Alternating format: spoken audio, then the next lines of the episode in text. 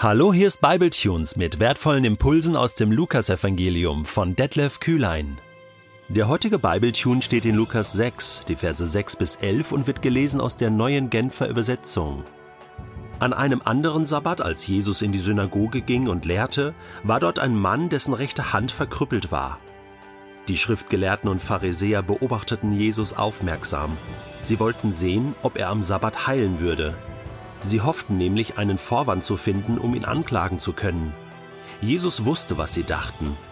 Steh auf und komm nach vorn, sagte er zu dem Mann mit der verkrüppelten Hand. Der Mann stand auf und trat vor. Nun wandte sich Jesus zu den Schriftgelehrten und Pharisäern und sagte, Ich frage euch, was ist richtig, am Sabbat Gutes zu tun oder Böses? Einem Menschen das Leben zu retten oder ihn ins Verderben zu stürzen? Er sah sie alle der Reihe nach an. Dann befahl er dem Mann, Streck deine Hand aus. Der Mann tat es, und seine Hand war geheilt. Da wurden sie von sinnloser Wut gepackt und berieten miteinander, was sie gegen Jesus unternehmen könnten. Hast du gewusst, dass Jesus während seiner ganzen Dienstzeit, also der Zeit, in der er öffentlich in Israel wirkte, unter Beobachtung stand? Unter feindlicher Beobachtung? Die Pharisäer, die Schriftgelehrten, Sie haben nur darauf gewartet, dass er einen Fehler macht, damit sie ihn anklagen können, damit sie ihn vor Gericht zerren können. Das ist ihnen aber nicht gelungen, das wissen wir.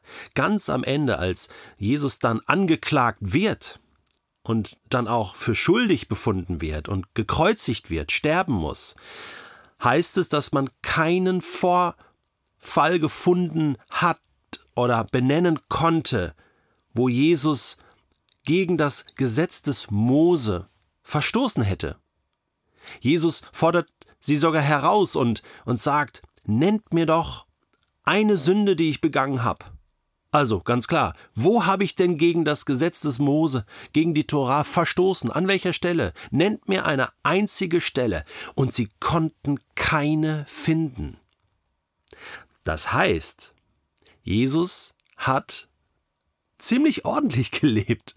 Und er hat nach dem Gesetz des Mose gelebt. Er hat niemals ein Gebot gebrochen. Auch hier nicht, am Sabbat. Und es sind zwei Situationen. Wir hatten ja schon eine Situation, wo seine äh, Jünger diese Ehren abrupfen und davon essen. Das hatten wir im letzten Podcast. Und jetzt die nächste Situation. Und eigentlich fasst man sich an den Kopf und sagt, wie, wie können die nur so negativ sein, nur darauf warten, dass Jesus einen Fehler macht? Der will doch nur helfen, der will doch nur heilen. Das ist genau das Verständnis von Gesetzlichkeit, die, das wir hier gewinnen oder dass wir hier auch sehen, dass man die Gebote Gottes total übertreiben kann. So fast schon zu ernst nehmen kann, sodass sie einem die Freude am Leben, ja sogar das Leben selbst nehmen können.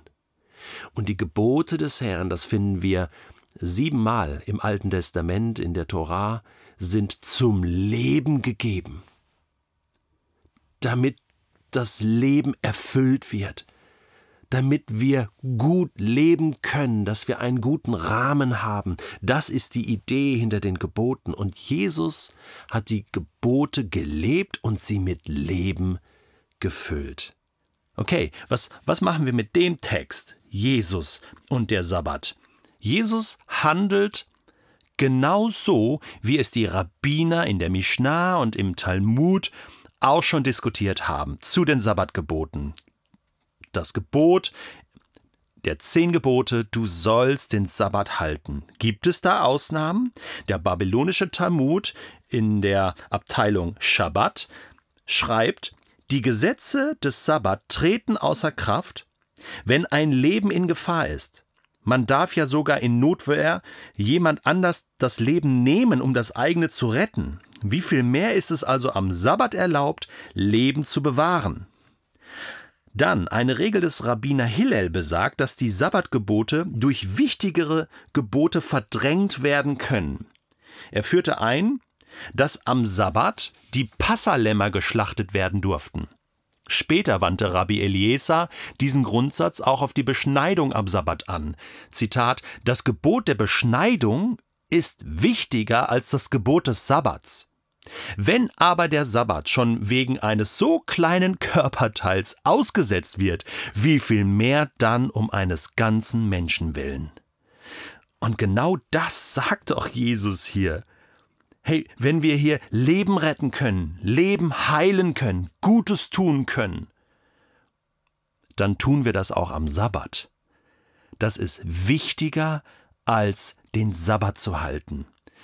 Und diese ganze Diskussion ist wichtig zu spüren, dass auch viele andere Rabbiner das genauso gesehen haben und genauso diskutiert haben. Jesus benutzt auch dieses Argument, dass es andere Gebote gibt, die wichtiger sind als der Sabbat in Johannes 7, die Verse 21 bis 23. Das hier zum Schluss zitiert aus der neuen Genfer Übersetzung. Da sagt Jesus, Ihr seid alle noch immer ganz außer euch wegen der einen Sache, die ich am Sabbat getan habe. Dabei habt ihr keine Bedenken, die Beschneidung, wenn es sein muss, auch am Sabbat vorzunehmen, weil Mose sie euch vorgeschrieben hat. Klammer auf, das ist genau das Argument der Rabbiner gewesen, Klammer zu. Um und eigentlich, sagt Jesus weiter, geht sie doch gar nicht auf ihn zurück, sondern bereits auf die Stammväter. Wenn also, um das Gesetz des Mose nicht zu brechen, ein Mensch am Sabbat beschnitten werden darf, warum seid ihr dann so empört darüber, dass ich am Sabbat einen Menschen am ganzen Körper gesund gemacht habe? Du siehst, es ist ein großes Missverständnis zu sagen, Jesus hat die Gebote gebrochen. Wir müssen da schon ein bisschen genauer hinschauen und merken dann ganz schnell, Jesus hat die Gebote nicht gebrochen, er hat sie mit Leben gefüllt, mit Leben, so wie Gott sie gedacht hat, ohne die Grenzen der Tora zu überschreiten und befand sich übrigens damit in der Tradition vieler Rabbiner seiner Zeit. Okay, kommen wir nochmal zurück zu unserem heutigen Text. Was völlig untergeht in dieser ganzen Diskussion ist doch der Geheilte, der Mann mit der verkrüppelten Hand, dessen Hand geheilt wurde. Es scheint ja nur um diese Diskussion zu gehen, und am Ende lesen wir, dass die Pharisäer und Schriftgelehrten von sinnloser Wut gepackt wurden und berieten, was sie gegen Jesus unternehmen könnten. Das ist das Hauptthema, und dabei geht völlig unter, und das ist das, das Bizarre und das Verrückte an dieser Geschichte, dass da ein Mensch geheilt wurde durch die Kraft Gottes. Und das möchte ich doch festhalten zum Schluss. Dass Jesus gekommen ist, um das Heil zu bringen, um Rettung zu bringen, und dass darin enthalten ist, dass, dass auch Menschen ganzheitlich heil werden, wir haben schon darüber gesprochen, nach Geist, Seele und Körper, und dass Jesus dieses Geschenk Gottes weitergibt an die Menschen. Aber wir sehen, wie umstritten das war, wie angefochten das war, wie Menschen das einfach nicht akzeptieren konnten und versuchten, ihm da noch einen Strick draus zu drehen.